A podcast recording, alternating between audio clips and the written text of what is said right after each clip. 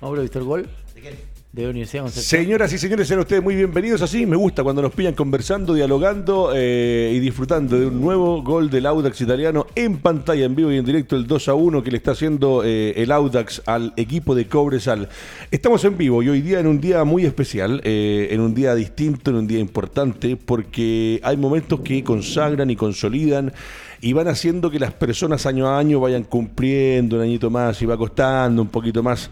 Pero cuando hay historia tan hermosa como la que tenemos de nuestro compañero, para mí es un orgullo, un placer y un privilegio no me había enterado muy temprano, me enteré hace poquitos minutos, de que el gran capitán, el eterno, el mítico, eh, el de la Unión Española, el de Ranger de Talca, el de Colo Colo, el de Gremio, el de la selección, ahí está apareciendo en pantalla la foto del gran capitán de este equipo, de este programa y de esta radio, un tremendo tipo, una tremenda persona y un extraordinario ser humano, hoy día está de cumpleaños. Gran capitán, felicidades, 61 Pepa, con cuánta historia, con cuántos momentos de dulce y de gracia seguramente como es la vida, pero un referente que nos dejó la selección nacional, que nos dejó en Colo Colo, que nos dejó en el equipo donde estuvo y que con los huevos bien puestos, porque de verdad si algo que tienes tengo son huevos bien puestos para ir de frente y para decir las cosas cuando corresponde y como corresponde.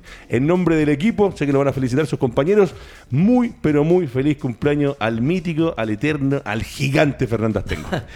Bueno, muchas gracias. Obviamente un día especial cuando uno cumple un año. Yo les agradezco sobre todo, eh, obviamente, el, saludo, el, abrazo que muchos me han dado.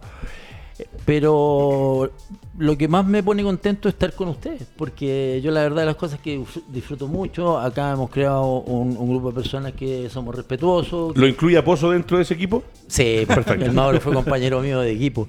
Pero es un día obviamente especial, y vuelvo a repetir, eh, qué bueno estar aquí, qué bueno estar trabajando con ustedes, eh, son grandes personas. Y obviamente he recibido saludos de, de distintos lados. Eh, el, el, día 8 de enero es bastante complejo porque generalmente los familiares y mucha gente va a la playa. Entonces yo muchas veces lo he tenido que vivir acá en Santiago y, y muchas veces solo con, con, algún hermano. Pero les agradezco profundamente el saludo, a uno lo pone contento y, la verdad las cosas es que... Eh, no puedo decir nada más que darle las gracias a ustedes por ser gente que son cariñosos y son respetuosos conmigo. ¿Es verdad que Sergio Gilbert le mandó un desayuno en la mañana a la casa con una camiseta autografiada por él de puñoleta que decía Grande León? ¿Es verdad o, o, o, es parte de lo que la producción me dice por interno y que no, no, no fue así? Fue bastante particular lo que me mandó Sergio, porque Epa. era un delivery que venía con una pizza. Y adentro de la pizza había una camiseta que decía Capitán eh, Es el homenaje, así que hicimos arrancar hoy día extraordinario. Eh, ahí está la canción del cumpleaños feliz, porque es parte importante del equipo. Yo siempre lo he dicho, para mí ha sido un lujo. Con todos los que compartí, con todos los que me tocó durante 12 años en el canal del fútbol, eh, tenerlos como comentaristas, como periodistas, como compañeros. Eh, con el Mauro hemos hecho una, una amistad extraordinaria, pero compartir con Astengo es, eh, es, otra cosa. Mauricio Pozo, le vas a la verdad a usted, saluda a su compañero, eh, que es el que lo salvó cuántas veces. Cuando Pozo se mandaba las cagadas, el que le arreglaba la situación era No diga garabato, señor. Que lo van a no, ya le, le, dije todo lo que tenía que hablar con él delante antes de, de, de entrar al, al programa. De hecho, somos amigos de, de años cuando yo estaba en Unión igual y, y, linda la foto esa me parece que de Deporte Total escribías tú ahí también Sergio ¿no? no no no así que no felicitaciones Fernando gran amigo ¿qué año es eso? eso es 87 esa es la camiseta del 87 ¿tienes esa camiseta? la, sí, la, tengo. Power, ¿La tienes? ¿no? sí, la sí, claro es la Power del año 87 con la, la que jugaron la Copa América de hecho esa camiseta volvió a mis manos hace 10 días qué lindo porque mi hijo se la había llevado a Suecia y como volvió a Chile o sea de vacaciones él me la trajo. Eh, y me dijo que la enmarcara porque claro. era una camiseta sí, muy histórica, especial. Histórica. Bueno Profesor que, Gilbert, la palabra es suya porque eh, discusiones más, discusiones menos. Creo que Sergio Gilbert y Fernando Astengo, eh, incluyendo a Lorenzo Pérez de Arce y a Mauricio Pozo, eh, hemos conformado un panel con especialistas, cada uno en su área, con experiencia, con conocimiento eh, y un equipo que vive el fútbol. Y es lindo cuando a veces discuten y a veces ponen puntos de vista diferentes. Eh, Gilbert es un tremendo personaje acá en nuestro, nuestro equipo y y hoy día me parece que también alguna palabra para, para el gran, para el mítico, para el eterno capitán, a pesar de que usted me dice que no, que, que incluso una vez me dijo que Pozo era mejor que Astengo, cosa que yo la verdad que estoy en contra de eso. Mejor soy Gilbert. A la payaya, seguramente. eh, no, yo a Fernando lo, lo admiro mucho, lo, lo quiero mucho. Eh, yo lo conozco también hace muchos años, eh, incluso más que Mauro seguramente, porque sí, yo pues. lo yo me acuerdo de cuando.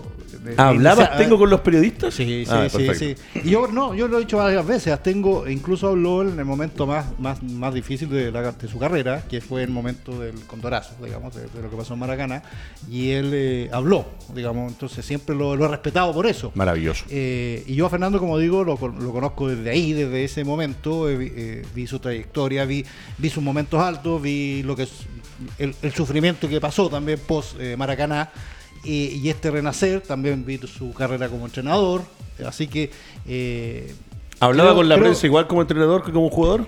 Eh, es que el rol del entrenador es otro, en realidad, es- eh, y además lo- los tiempos eran otros. En el caso de, de- de cuando yo reporté ayer, era jugador en. en Era como Colo-Colo. individual. En la- claro, uno entraba, digamos, al- hasta prácticamente el baño, digamos, a hacer una, Sí. una nota, o sea, era, era distinto. Qué lindo eso. Eh, hoy, eh, cuando ya era ya, ya fue entrenador eh, Fernando en Colo Colo, especialmente, que fue el momento más de, de- de más eh, publicidad, digamos, mediática, eh, ahí se estructuran ciertos, ciertas normas, digamos, de, de- de- de cómo hablar con, con, con ellos. Así que, pero, pero siempre fue un- una persona abierta, siempre dijo lo que. Y, y lo ha mantenido hasta el momento. Sí, o sea, eh, podemos tener eh, diferencias. eh, él las ve por. de- y, y siempre lo he dicho, ¿no? cada uno lo ve desde la vereda en que, en que ha estado. Digamos, no, no, no se puede poner en la vereda del otro porque obviamente son, son casos distintos. Y una cosa, una reflexión. Es el día del cumpleaños de Fernando Tengo y es el día del cumpleaños de otra gran persona, de Elvis Presley. ¡Epa! Ah, Sí, sí, mira, sabía. mira qué Así que para que Sí. sepas que tu cumpleaños también Sí. es el día de Elvis Presley. Sí. Perfecto. Eh, uno que eh, es especialista también, cuando yo hablo de un panel de especialistas en todo lo que es la parte kinesiológica, y que ha tenido que bancarse estar y ganarse ese puesto al lado del gran capitán. Hoy día con la fortuna eh, de que estos distanciadores acrílicos eh, eh, eh, evitan un mayor contacto, pero por ahí también alguna vez eh, apurado por el gran capitán, Lorenzo Pérez de Arce. La palabra toda suya, maestro.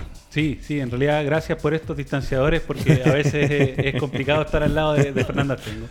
No, pero para mí ha sido un placer en realidad poder compartir y conocer a León, eh, que es una parte de, de la historia del fútbol nacional, eh, tenerlo al lado, ser compañero de él también en este panel, eh, así como de todos ustedes también es, es un, es algo súper importante, así que bueno, un, abrazo gigante que no se podrá dar ahora, pero se podrá esperar para, para el León.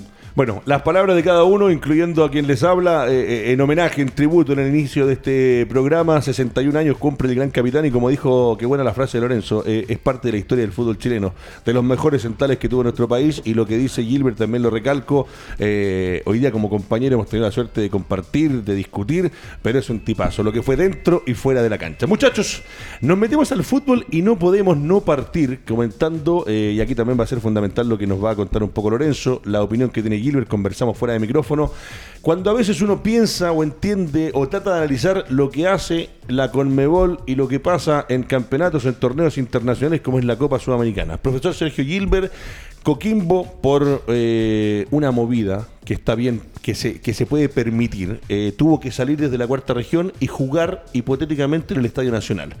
¿Qué pasó? Que Coquimbo eh, tenía que jugar en su estadio en la cuarta región, llegó el equipo argentino de Defensa y Justicia, al desembarcar en Chile dicen que ya están en el, en el país de una otra manera y por lo tanto con la letra chica dicen que el estadio en el momento que ellos arriban a nuestro país tenía que estar a máximo 150 kilómetros, por lo tanto el Sánchez Romoroso no cumplía con esa condición y traen y le informan a última hora al equipo pirata que tiene que viajar a Santiago. Hasta ahí le paso la pelota y vamos analizando y desglosando lo que está pasando con la Copa Sudamericana. Ya, lo que pasa es que el tema es largo y, y tiene varias aristas y varias, varias, varias cosas que se pueden ir analizando primero individualmente y luego en, su- en su conjunto. Yo creo que esa es la mejor manera de explicarlo. Primero, el tema del- de los eh, de, de por qué le sacaron la localía a, a Coquimbo Unido desde Correcto. Coquimbo. Eh, la, la situación, porque acá lo, que se puede hablar es que todo está bien hecho desde el punto de vista eh, eh, legal, por ponerlo Reglamentario. reglamentario, legal, como quieras decirlo. Es decir, eh, ¿qué pasa? Eh, según la, eh, la- la, mm, lo, que, lo que dice Chile, digamos como país, eh, que tiene un, un- un sistema sanitario, etcétera, etcétera, que eh, eh, ha, ha hecho que el aeropuerto, el único aeropuerto internacional que exista, o sea, que está abierto a aviones eh, de vuelos internacionales, es Arturo eh, Merino el Benítez. Arturo Merino Benítez, que es en Santiago. Eso lo tenemos todos claro, ¿no es cierto? O sea, ningún otro aeropuerto de, San- de Chile se puede, puede baj- bajar un avión venido desde afuera. Correcto. Eso por disposición sanitaria del país. Ah, después Aunque de todo. sea charter. Ah, aunque sea charter. No, no, t- la cosa es, no, no, no, no, no es que sea de, de- de- de comercial o de, o de charter, sino que viene de afuera. Pasa porque por Santiago. Tiene que pasar inevitablemente por el aeropuerto de Santiago, que es lo que ha, ha- ha habido una gran discusión de por qué justo el aeropuerto de Santiago, por qué lo quieren dejar abierto, y, y un montón de cosas, que por ahí así llegó el, el, el- el virus mutado de los ingleses, todo lo que quiera, pero esa, eso es lo que la regla sanitaria en Chile dice. Correcto. Por tanto, eh, ese era el- el tema. O sea, Defensa y Justicia, el equipo que viene de afuera, sabe que va a llegar al aeropuerto de Santiago. Hay, paralelo a eso, hay una reglamentación con Mebol que dice que por esta situación sanitaria que existe en, el- en- en Sudamérica, eh, se puede, no se puede jugar a más allá de 150 kilómetros de donde está el aeropuerto Ah, al cual llega. Perfecto, hasta ahí estamos clarísimos. Entonces, ¿qué es lo que pasa? Eh, Defensa y Justicia llega a Santiago, tiene que jugar en Coquimbo, que efectivamente está a 500 kilómetros de Santiago. Entonces no puede trasladarse No se de, de- ya. Eh, y ahí es donde, donde queda la escoba. Entonces, entonces uno dice, eh, a ver, si Defensa y Justicia y la Conmebol sabían de esta, de esta cosa, eh, de, este, de esta situación sanitaria en Chile, ¿por qué antes de, de- de que llegara acá, nadie dijo, oye, no podemos ir a jugar? Claro. No, lo dijeron estando acá. Se avivaron porque pisaron suelo Pisaron- chileno ya. y en el momento que llegan a Santiago ya dicen estamos en Chile, arribamos al país y de aquí al Es más, estadio hay 470 Ya, kilómetros. ya hay un antecedente más, en que sabiendo de, de- de esto, el, el, eh, lo que se dijo, dijo el gobierno, él les dijo, ya vayan, saben que ustedes pueden trasladarse, vamos a hacer la excepción para que ustedes puedan trasladarse desde, eh, tomar un avión desde, desde Santiago. Santiago Santiago, a La Serena para que vayan y puedan jugar. Pero dijeron, no, no, no, no, eso fue, lo dijeron a última hora, nosotros nos quedamos acá, así, y ahí la Conmebol dijo, pum, se juega el partido. Entonces lo que uno dice, ¿está reglamentariamente, eh, es reglamentariamente aceptable lo que es lo que, lo que decís? Sí. Sí. La pregunta es, ¿por qué lo hicieron a última hora? ¿Por qué lo hicieron? ¿Y quién, acaso no sabían que no se podía? ¿Es la viveza del fútbol sudamericano? Ahí, ahí donde, por eso planteo, ese es el primer Coincidentemente tema. son tres jugadores que estaban con COVID y eran los titulares. Eh, no, no, pero eso aparte No, no, del eh, COVID. Estamos hablando eh, de eh, por qué la- desglosando la- por la- qué se cambia la localidad del Sánchez Sí, Rumoroso ya, al, al Nacional. Entonces, esa es la primera, la primera discusión. O sea, ¿se hizo reglamentario? Sí, en realidad tiene razón, porque claro, porque dice que no, no puede haber 150 kilómetros. Todo eso. ¿Pero acaso no lo sabían? ¿No lo, lo subieron cuando llegaron a Chile? ¿Ahí les avisaron? ¿A la Conmebol? ¿A Defensa y Justicia? Claro. Es una locura. Bueno, y ahora vamos a ir antes de pasar a pelotas Tengo y Aposo, que son los hombres que lo van a ver como jugadores, lo que significa que te suspendan un partido. Voy con Lorenzo Pérez de Arcelore porque eh, el tema es que posterior a este cambio de escenario, llega Defensa y Justicia, que sale con PCR negativo desde la Argentina, y cuando llega acá a Santiago y le hacen los exámenes, usted me va a desglosar porque hubo demora en la entrega de los resultados, aparecen tres jugadores contagiados, y esos jugadores tuvieron contacto estrecho con el resto del plantel, por lo tanto se toma la decisión de suspender el partido ayer a poco de el inicio del Estadio Nacional. Bueno, sí, y ahí sigue habiendo ciertas irregularidades o, o ciertas situaciones que propician el escenario para poder aprovecharse. Y es porque primero se les toma el PCR y es bien sabido que la NFP eh, estuvo en reuniones para, eh, con el gobierno, con el Ministerio de Salud y las seremías para poder volver al fútbol, ¿cierto? Y dentro de eso se establecieron distintos protocolos o procedimientos. Correcto. Y dentro de eso estaban los, los Juegos Internacionales. Dentro de eso se estableció que la Autoridad de Salud chilena tiene ocho horas de plazo para entregar los resultados de un PCR al equipo contrario que viene a jugar, o al equipo eh, de afuera. Esos plazos no se cumplieron. Los test No. PCR se practicaron el día 6 a las 1 de la tarde y por esas 8 horas deberían haber estado a eso de las 9 de la noche ya eh, informados. Cosa que no sucedió y se informaron al día siguiente. Eh, ¿ya? Y ahí ah, partimos mal. Se informó que había tres jugadores positivos. Por lo tanto, inmediatamente se aisló y se comenzaron los procedimientos de trazabilidad donde se determinó que todo el resto de, no solo el plantel, sino que la delegación Sí, completa... que son 54, 50, 54 por ahí andaban el equi- el- los que viajaron. Y todos aquellos se consideraban contactos estrechos, por lo tanto contagios probables eventualmente, y también tenían que ser aislados. Perfecto. Y es ahí donde se tomó la determinación de aislar a los jugadores, entrar todos en cuarentena y por ende se asume que no se va a poder jugar el partido, pero lo que alega la Seremi de Salud es que ellos no pueden suspender el partido y es claro, pero sí al aislar a la delegación completa, el partido no se puede jugar y es ahí donde la Conmebol determina suspenderlo. Perfecto. Ya, entonces, Mauri- perdón, eh, eh, ahí está la segunda pregunta. Entonces, ¿por qué hubo esa demora? Claro. ¿Quién, quién, quién era el encargado de anunciarlo? ¿Por qué lo hicieron? ¿Por qué lo retrasaron? ¿Por qué dos horas antes del partido, de- de- del inicio del partido, recién ahí se supo toda esta situación? tremendo. Entonces este- ahí es donde, donde esta- uno empieza a, a pensar. Y con esta situación, ¿por qué no fue con el mismo rigor, digamos, al equipo venezolano y a Junior de Barranquilla? Colombiano. No, porque en el caso de Junior, ah, lo que pasa es que eh, también, es que ahí es donde, por, por eso empezamos a abrir aristas por otro lado. Eh, eh, en el caso de Junior, lo que yo tengo entendido es que ellos tenían el problema, lo tuvieron, en, le hicieron el examen de PCR en, eh, primero en Colombia, después se lo hicieron acá, y llegando acá a Santiago, acá a Santiago lo... lo, mm, eh, ahí es donde encontraron el, el- el tema de los, del, del resto de los, de los jugadores que estaban con Sí, pero ellos también jugaron con 13 Y ahí- jugadores, ahí- 11 y 2 claro, en banco. Claro, lo que pasa es que acá, a diferencia de ese partido, aparentemente acá eh, dejaron en cuarentena todo el plantel. No, a, no, no solamente. a- En el caso de Barranquilla, creo que aislaron a los, Sí, a los sí. jugadores. Eso Entonces, por el tema del distinto. contacto estrecho que Claro, el que leía, yo completo. lo que leí ahora era que en Argentina le tomaron a Defensa y Justicia y se demoraron más de lo habitual y cuando llegan a Chile se enteran de que están estos tres casos eh, positivos. Ya, entonces eso es lo que de ahí, eh, eh, eh, ahí es donde uno empieza con las sospechas en, en- en general. Bueno, voy con Fernando Astengo. Capitán, eh, una situación que otra vez eh, es, es triste decirlo. Este fútbol que debería ser profesional, estos torneos internacionales, de los equipos que van a jugar, de los esfuerzos, sacan a Coquimbo de su localía, lo hacen viajar, el equipo, me encantan las declaraciones de todo el equipo, de Farfán, de, Cano, donde dice nosotros vamos donde, donde haya que jugar, jugamos porque vamos por Chile y vamos por Coquimbo.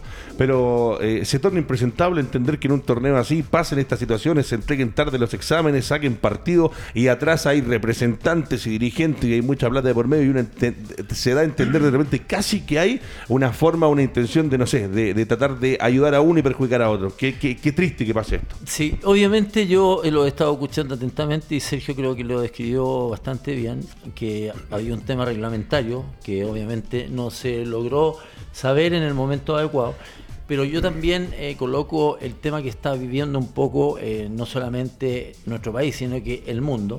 Entonces hay un tema de, de pandemia de por medio, se tienen que hacer eh, los exámenes y todo eso, entonces hay varias aristas, como dijo Sergio, hay varias aristas que no son, de repente no son tan claras de explicarlas para la gente.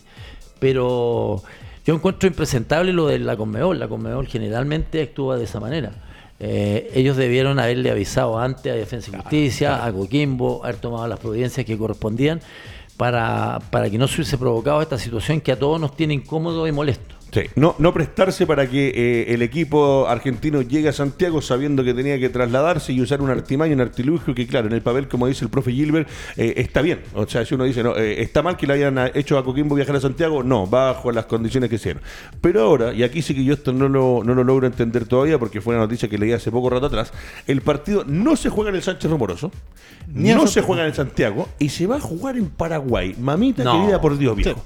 No, Eh, eh, eh, ¿Hay alguna forma? Porque la verdad que esto fue una noticia que eh, salió hace poco. No, fue- fue- no, no, ayer- no, ayer salió, anoche pero hoy día, eh, hoy los medios locos, están tratando de conversarlo y explicarlo. locos. ¿Cuál es el motivo de lo que se explica o de lo que sale confirmado anoche y que hoy día en varios medios de comunicación estuve leyendo y hay mucha gente que no lo entiende? Claro, lo que pasa es que el, el- lo que, lo que el, el criterio, entre comillas, que está aplicando la Conmebol es decir, bueno, es que en Chile como no se puede jugar el partido, porque no se pudo jugar en, en- en- ni en Coquimbo, ni en Santiago, ni en ninguna parte, hay que sacarlo, hay que ponerlo fuera de Chile.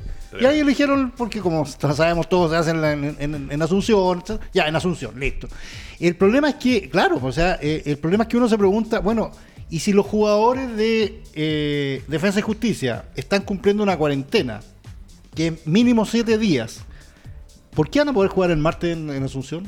Debería ser el jueves, mínimo. Si, O sea, cumple- porque- si no. cumplen los siete días, no podrían jugar antes del jueves. Ya, entonces, claro, uno dice, ¿qué? ¿Van a salir de Santiago? O sea, no, pues si están en cuarentena. No Claro. pueden salir, o sea, no, no. Entonces, los, las 50 personas que es de Defensa y Justicia hoy están acá y no van a poder salir de Chile a jugar el martes. Por tanto, Coquimbo va a llegar el martes a Asunción, no se va a encontrar con, con ningún eh, equipo y va a ganar. No, sí. Pero no va a pasar eso, porque, claro, la Comebol le puede, eh, puede decirle a Defensa y Justicia, y ahí vamos a ver qué tanto es eh, el- el- la intervención de la Conmebol, porque la Conmebol podría decir, bueno, usted, a Defensa y Justicia, decirle, ustedes tienen inscritos 50 jugadores, porque es lo que yo exigí, al, entonces ponga usted un equipo de 50 ju- de, de- de esos 50, reste a los 30 que tienen en Santiago, ¿ah? y haga jugar a los 20 que tiene acá. ¿Lo va a hacer?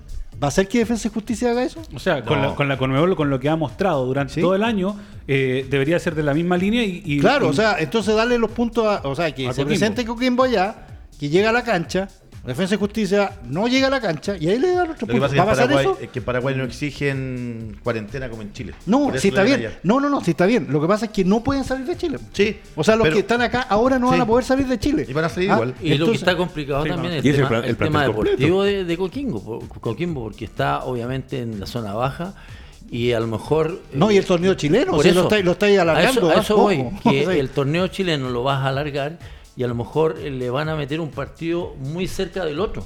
Entonces ellos están jugando la posibilidad de mantenerse en primera división. Entonces no es solamente un tema reglamentario, sino que es un tema futbolístico Sí. y un tema de que Coquimbo a lo mejor por cansancio, por cualquier tipo de cosa, pueda eh, no ser tan potente como equipo y, a lo mejor perder puntos que son importantes. Ahora, esto, esto el cambio de, de ser, bien lo sabe Fernando, eh, no es primera vez que nos pasa, digamos, o sea, No. fuera, fuera de Chile. o sea, le Claro. hicieron jugar Fuimos a jugar a Mendoza. Nosotros en Mendoza, Claro, sí. ahora, mucha gente se acordó de esa, de esa situación. Sí. La- claro, la situación fueron, hay unos matices, pero efectivamente eh, también ahí fue, porque uno decía, claro, el Estadio Nacional ese día, yo, yo- estoy en el estadio.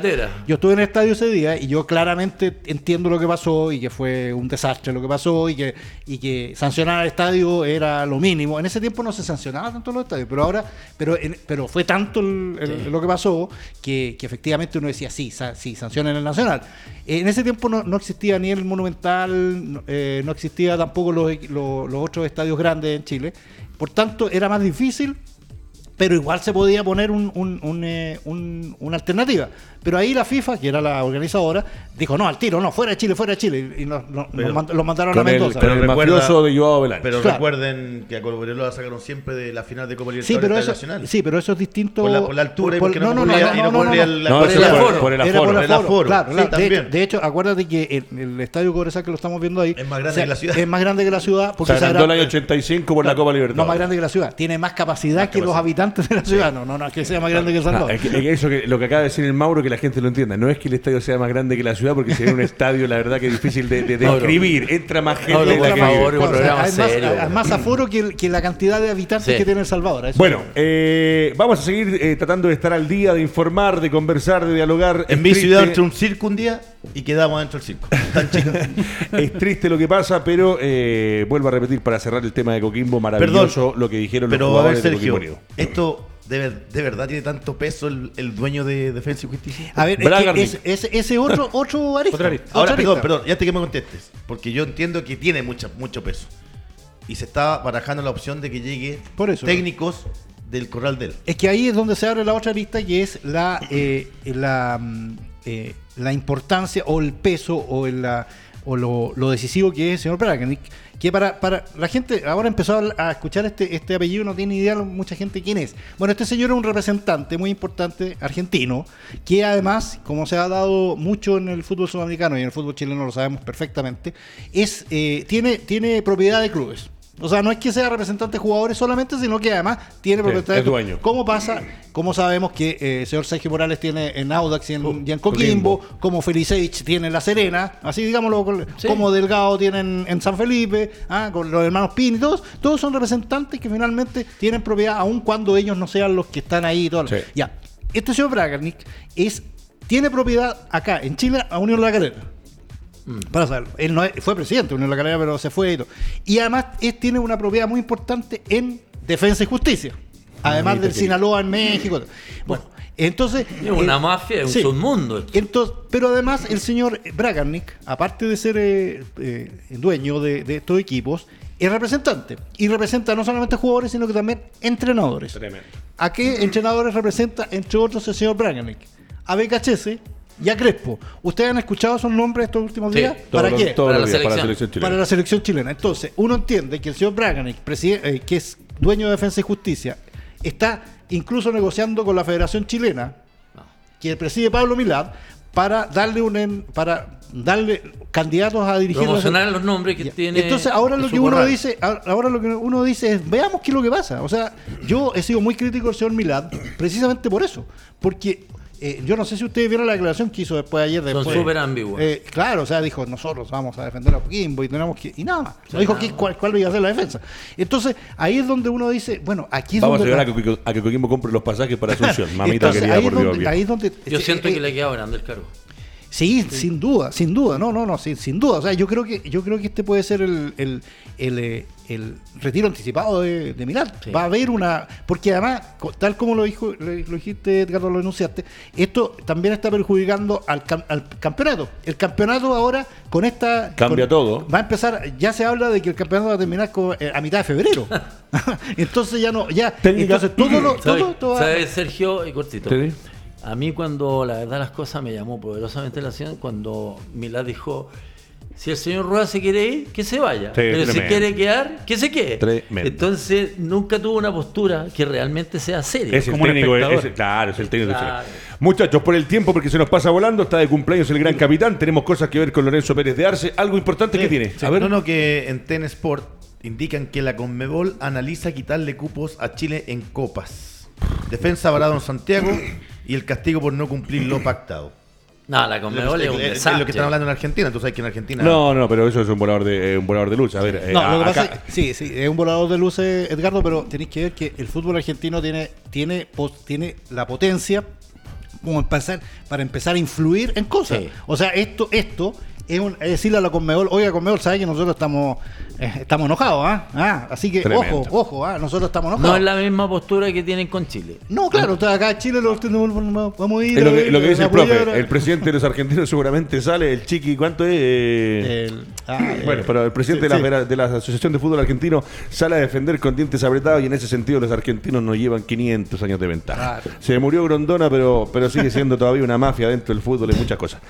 Muchachos, vamos a saludar a Icono Clean, que es eh, el producto perfecto, la tienda perfecta para adquirir todos los productos de aseo y limpieza que necesitas para tu casa, departamento u oficina. Lo encuentras en www.conoclean.cl, que ahora nos presenta todo lo que viene en estos, últimos 30 minutos del fútbol nacional, donde vamos a revisar varias cosas. Lo que pasó ayer con partidos que están poniendo al día el torneo, Guachipato, eh, Curicó, Universidad de Concepción y la Universidad Católica, y obviamente vamos a dar una pincelada con Colo. Lorenzo Pérez de Arce, eh, ¿qué me tiene usted hoy día? ¿Qué es lo que tenemos? Eh, ¿Alguna noticia, algo importante, algo que no sea triste? Porque lo de Fernández al final no sé qué, cuál fue la confirmación final. Jugadores resentidos, lesionados, equipos con poco ritmo, con mucha exigencia física. De cara a lo que viene, como decía el profe Gilbert, que va a ser un, cierre de torneo muy apretado con sobrecarga de partidos. Sí, sí, se está notando, lo están sintiendo distintos equipos. Hemos hablado en el tiempo sobre lesiones de jugadores de clubes importantes, de Universidad de Chile, principalmente lesiones de Colo Colo. Sí. Pero el día de hoy ya estamos hablando de nueve jugadores lesionados en Universidad Católica. Upa. eh, que no es menor. Y, y eso ha, ha hecho que Universidad Católica se tenga que presentar con una importante cantidad de juveniles en el equipo y que por suerte ha estado rindiendo resultados, por lo menos en el marcado. Sí, señor. Pero eh, efectivamente Universidad Católica, y aquí tengo el, el parte médico que publicaron incluso antes del duelo eh, frente a Iquique, con José Pedro Fensalía con un 15 de tobillo izquierdo, Germán Lanaro, como sabemos, con una rotura de ligamento cruzado anterior en la rodilla izquierda, que ya fue sometido a cirugía, Francisco Silva con un desgarro de sóleo en la pierna izquierda, Tomás Astaburuaga con un desgarro en el cuádriceps derecho, Edson Puch con un dolor en el talón que se denomina talalgia en el pie derecho, César Munder un E15 en el tobillo izquierdo, Gastón Lescano con un desgarro en el bíceps femoral, Juan Fuentes un E- un E15 en el pie derecho y el Alexander Aravena con un edema muscular. O sea, son varias lesiones, Nueve, muchas de ellas por sobrecarga. Lorenzo, lo de llama la atención que siempre cuando alguien se rompe el cruzado, prácticamente vuelves a la competencia y al mes se desgarra.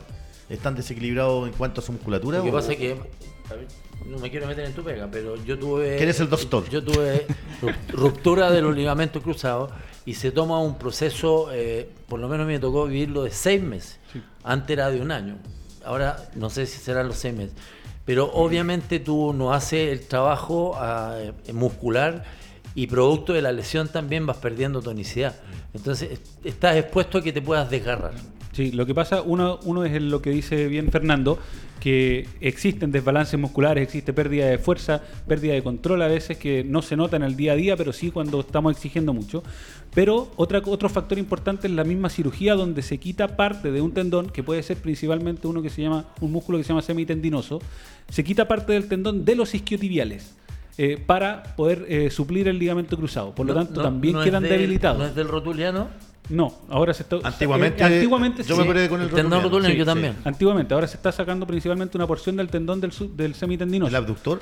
Es, no, ese es uno de los isquiotibiales. Ya. Exacto. Pero, eh, claro, ahí ya se afectan los isquiotibiales. Y después, si no se trabaja bien la fuerza de los isquiotibiales, que hay que trabajarla con mucho esmero, eh, puede terminar lesionándose a la vuelta. Pero desbalance. Es un proceso de por lo menos seis hay, meses. hay- hay- hay un elemento también que, eh, y que es bien importante decirlo y, y recalcarlo. Eh, uno siempre escucha que los trabajos físicos de los equipos y de los deportistas en general eh, consideran ciertos pics de rendimiento, pic físico, o sea, de acuerdo al calendario que tienen eh, por delante. Es decir, uno dice, no, este equipo alcanza su pic en, seguramente la, mayoría de los equipos dijeron que en esta altura, a esta altura del, del campeonato, ya este campeonato ya a lo mejor ya no, no- ya, ya- ya se había terminado, entonces eh, venía una, una baja no- notoria, obviamente, en- en- O porque se mantiene o el se pic, mantenía la curva y de después, entonces ahí es donde uno dice eh, que cuando, cuando uno dice que los calendarios se van corriendo y que en realidad da- eh, se ríe de eso, en realidad lo que está perjudicando es absolutamente a los deportistas también, porque la planificación que ellos hicieron, Sí. eh, eh, digamos los cuerpos técnicos, los cuerpos médicos de, de- de cada uno de los equipos, fue pensando en que había un calendario eh, donde eh, se, se- iban cumpliendo plazos y después, eh, digamos, se mantenían esos plazos o, o- o venía un- un- una, una fuerte baja. Pero como ha habido este, este apretón de campeonato, eh, que nadie, nadie sospechaba y que empiezan además eh, La sobrecarga. la sobrecarga, entonces ahí es donde uno se explica.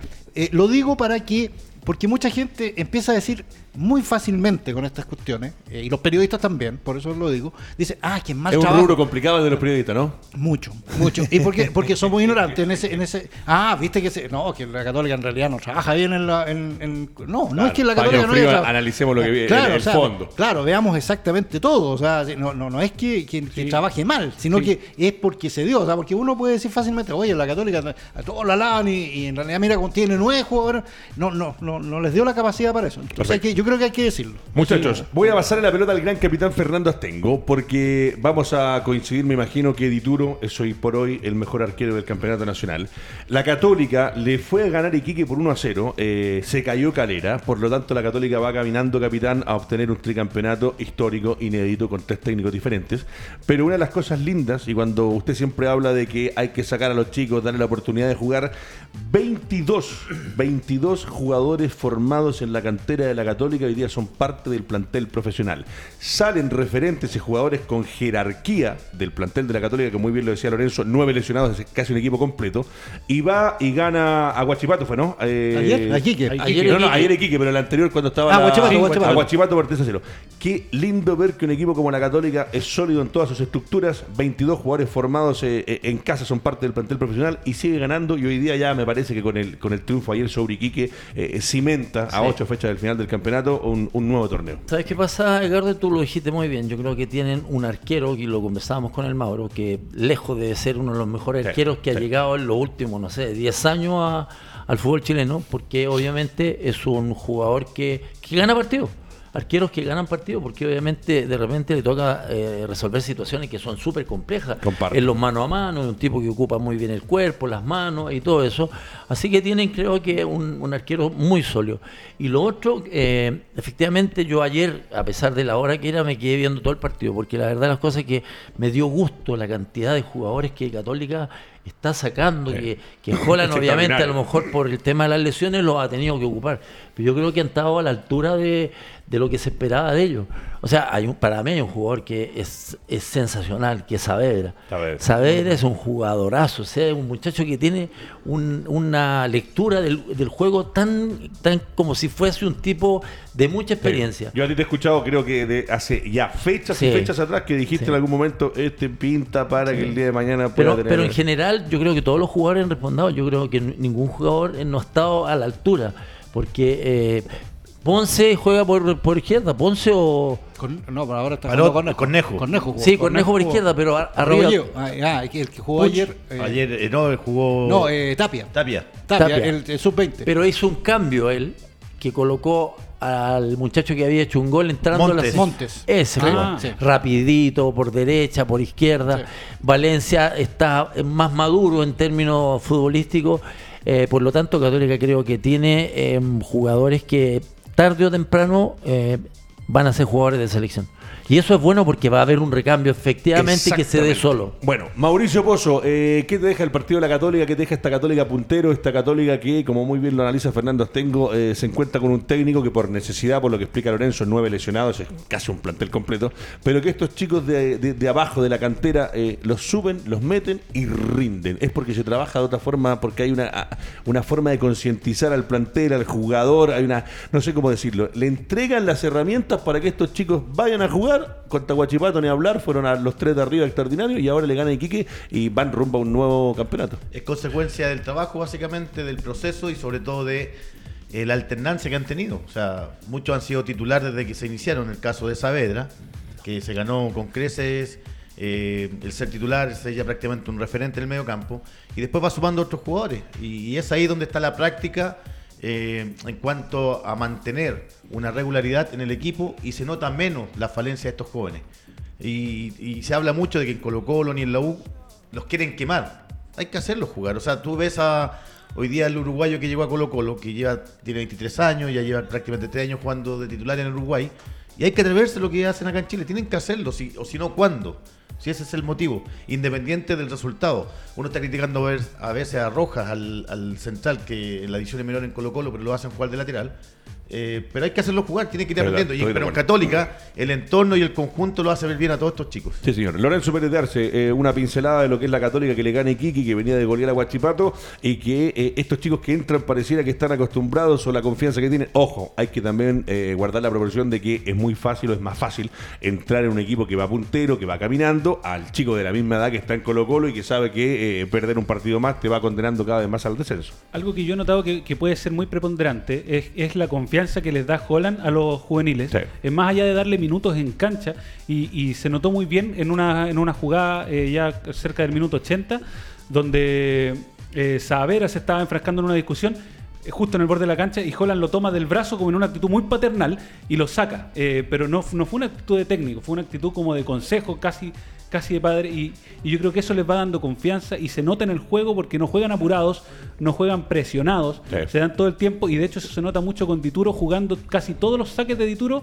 eran por bajo, no casi no lanza pelotas por el aire y todos por bajo, a veces pelotas más peligrosas que otras, pero jugando un equipo que se nota confianza en, en general. Y como decía Astengo, con un, cuando tienes un arquero, profesor Gilbert, para cerrarlo de la Católica, cuando la columna vertebral funciona, y en este caso se parte teniendo un arquero, para mí, lo digo con todas sus letras, el mejor del campeonato. Es diría. el que había que nacionalizar. Sí, claro, claro que sí. Eh, me parece que eh, es más fácil, se han ido dando los resultados, la Católica está arriba. Ojo, venía de tres empates, que se hablaba que se estaba complicando, muchas cosas, pero eh, son arqueros, en el caso de Vituro, que eh, es fundamental y que por ahí salve, como dice el León, eh, es un gana partidos. Yo he estado toda la mañana discutiendo por, eh, Sí. por Twitter este tema. ¿Lo busco? Sí, no, no, no. Sí, o sea, lo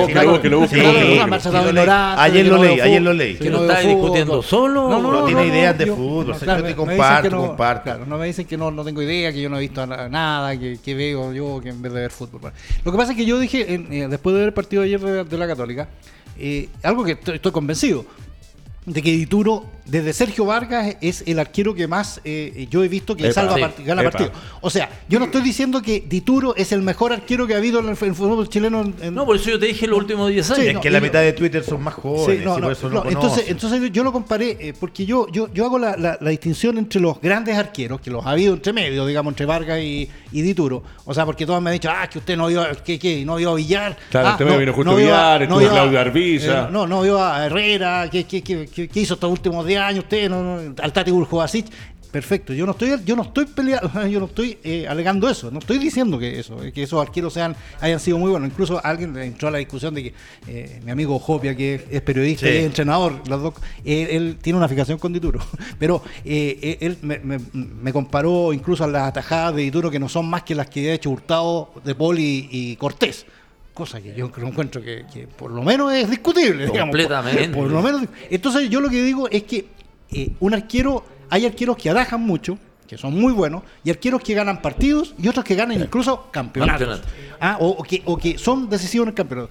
Yo, Bueno, de todo- te llegaron, ¿ah? de, to- de todos los, de todos los eh, arqueros que yo he visto, yo puse a Sergio Vargas, porque Sergio Vargas llegó en un, en un Sí, momento... Comparto con usted. Lo O que sea, fue Vargas en el fútbol nacional como arquero extranjero, acuerdo- uno de los mejores. Yo me acuerdo cuando él, el primer año de Vargas en Chile, la gente esto es prehistoria, ¿no? Vargas llega a Chile con una U que todavía está ahí entre, entre el Tongo y los Velos. ¿ah? Había, se había salvado el año anterior de, de- de la liguilla promoción. ¿ah? Entonces no era una U potente. ¿ah? De hecho, Vargas había firmado contrato y solamente su contrato era dice, que venía a la U si es que no bajaba. Así era, así de. Y él llegó a Venía la de Independiente, ¿no? de Independiente. E- Era de Independiente. Él venía de Colombia, pero era, era de Independiente.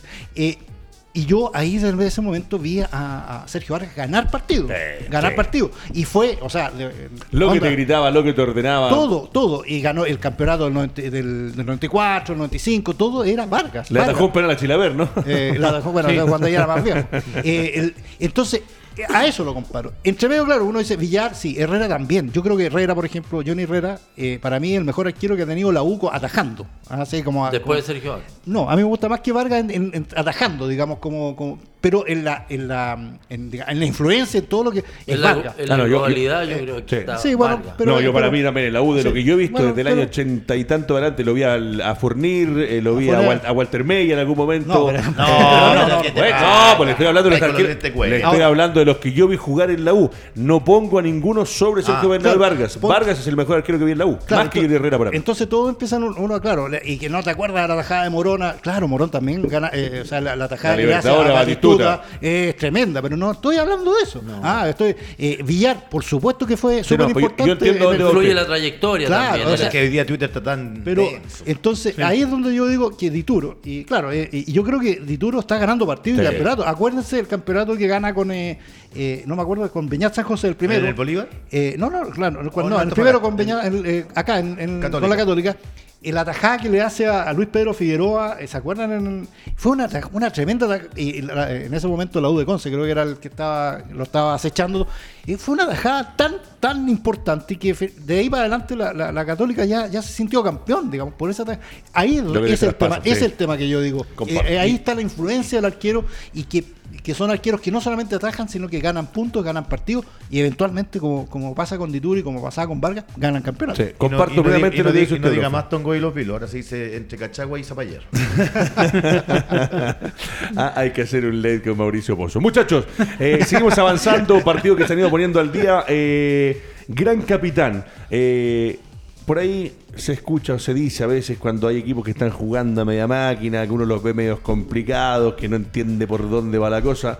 Eh, le sacan al técnico y Guachipato le gana haciendo cuatro goles en condición de. Le gana 4 a 3 a la calera. Justo recién cuando Florentino, Mauricio Pozo, sí, Así es. Florentina había sido cesado, se generó un cambio en la cabina técnica y, y- y no sé si uno, no, no- no pensando mal, pero se acordaron de jugar, muchachos, se le pusieron más ganas o tanto sirve a veces descomprimir el camarín, pero Guachipato le ganó 4 3 a la calera y ojo, con eso le complica la chance del equipo cementero de pelear por el campeonato. Sí, un, el primer tiempo por lo menos Calera yo creo que se posicionó en el campo de Huachipato, lo presionó, tiene muy buenos jugadores, tiene, mucha, eh, tiene muchos movimientos muy establecidos.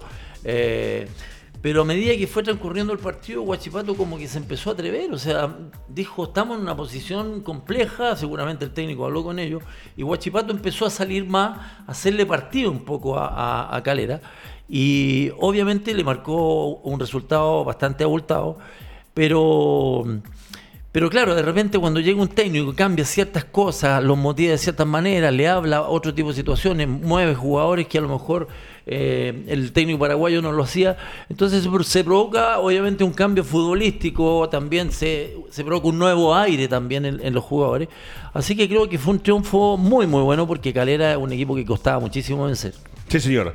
12 del mediodía con 47 minutos. Estamos en vivo y en directo del estudio Diego Armando Maradona en radiotouchtv.cl compartiendo con lo que son nuestros compañeros del Doble Amarilla.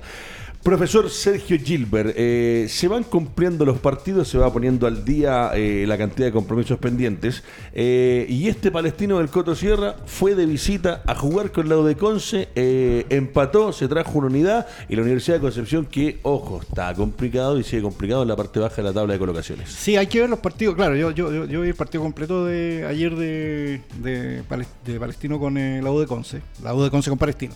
El primer, el primer tiempo de la U de Conce a mí me pareció muy bueno, muy bueno, digamos, con, con dinámica, con- incluso con, con mucha ambición. Tuvo bien, a bien a marchadera a, a Palestino, le hace, le hace un golazo también a- Sí.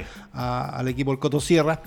Pero se vino abajo en el segundo tiempo. Eh, Se cayó físicamente. Se cayó Sí, físicamente se cayó. y dejó, y bueno, todos conocen el fútbol de, de, de Sierra, empieza a tocar, empieza a tocar, a buscar espacio, le costó esta vez, eh, logra a través de un penal que me, me pareció dudoso, el- la- la- no sé si vieron el gol, pero el, el centro de... Había salido, parece. había ¿cierto? salido, parece la pelota. Sí, Eh, sí. No, no, estaba ahí en el filo, en digamos, el no, estaba en el límite. que Después el gol A de... lo mejor en el bar lo vieron y no alcanzó a salir Claro, completamente. después, eh, Me llamó la está- atención que el VAR no lo.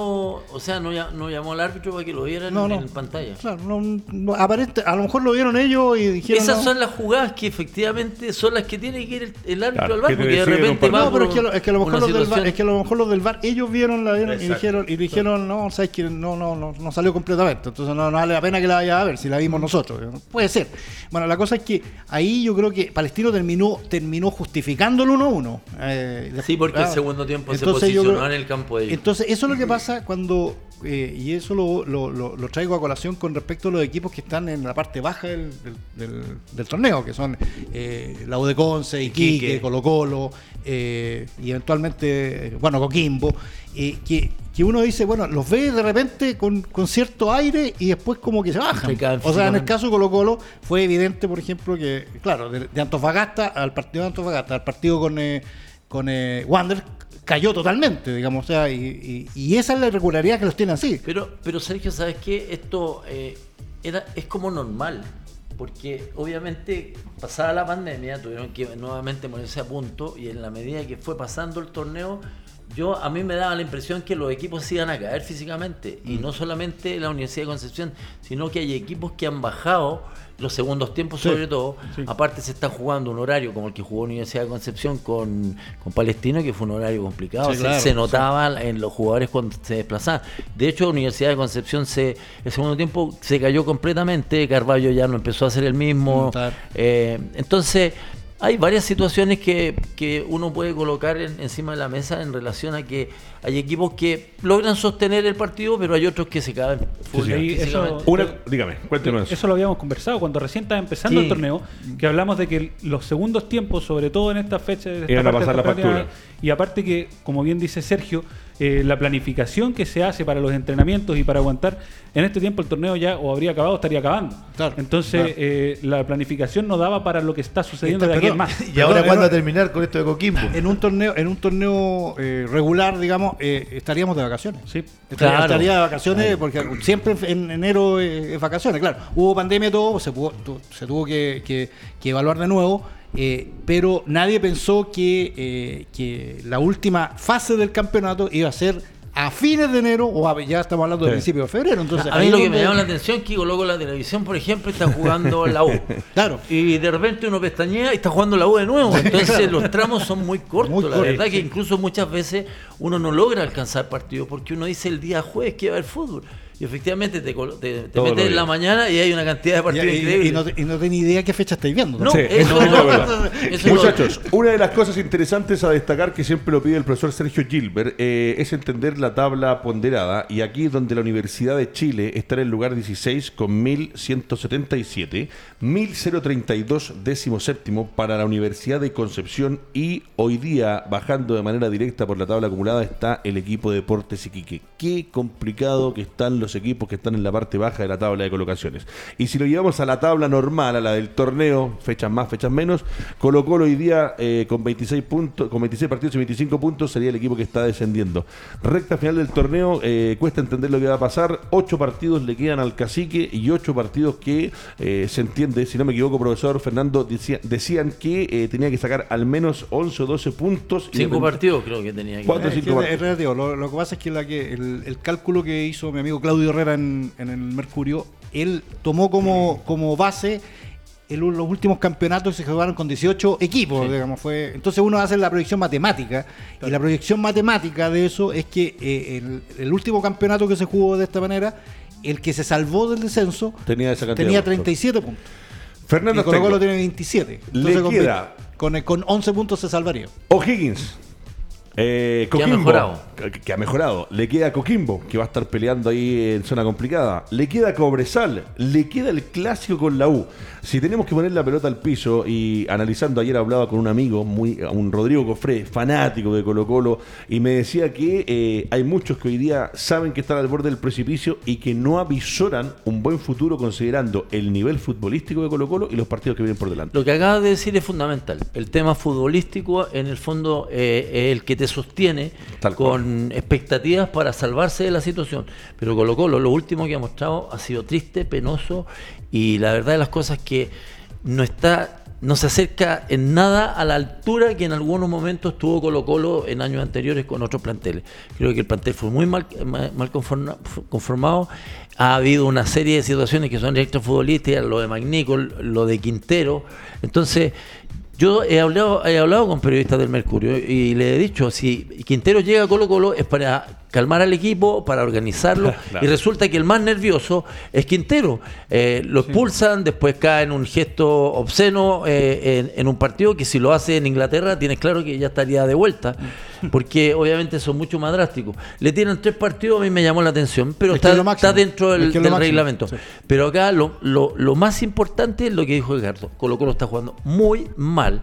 Entonces, si uno vi- viésemos una luz de esperanza, que los jugadores están subiendo su nivel, pero cada vez es más malo. Entonces, independiente de los rivales que le toquen, es el rendimiento que tenga Tal Colo cual, Colo. tal cual. Edgardo, ¿me- Lorenzo, me permites hacer un- y, un y antes que me diga un paréntesis, para usted a la siguiente pregunta. eh, casi no lo vimos al mago Valdivia. Hay muchos que esperaban que el mago fuera y nosotros lo dijimos. Así cuando llegó Matías Fernández, había Primero que era entender- Matías. Primero era Matías.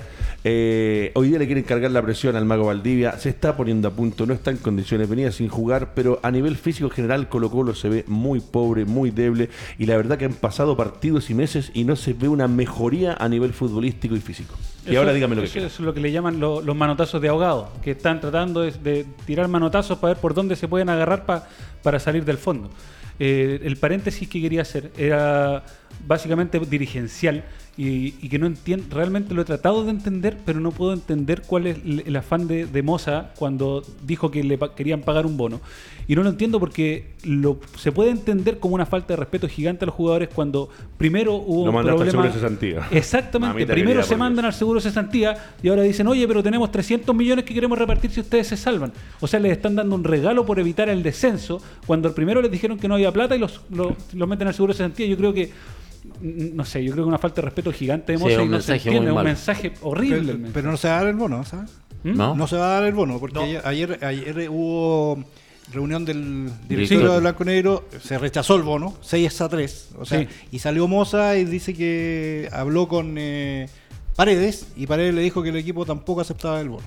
Sí, pero es que sea a que eso, no. a eso me refiero, esa, No, esa no, comunicación para errática Sí, y que él en un ya el momento hecho que salga a la incluso- palestra es malo. Y, y que en un momento incluso dijo así como displicente, si el directorio no me lo aprueba, yo lo pongo Sí, en mi claro. bolsillo. Eso, esa, no sé, lo encuentro muy... Ya, para cerrar con Colo Colo y pasar al último partido que nos queda, que es el de Curicó. Eh, la merma futbolística y física de Colo Colo ya quedan ocho partidos. Me parece eh, que no hay tiempo para trabajar. Hoy día, ¿qué, qué, qué podría hacer Colo Colo para intentar por lo menos dejar una imagen mejor de la que está dejando? Porque la que está dejando hoy día es una imagen deslavada un plantel sin energía, sin ganas, sin pierna fuerte. Eh, ¿Se podrá hacer algo de aquí a lo que queda?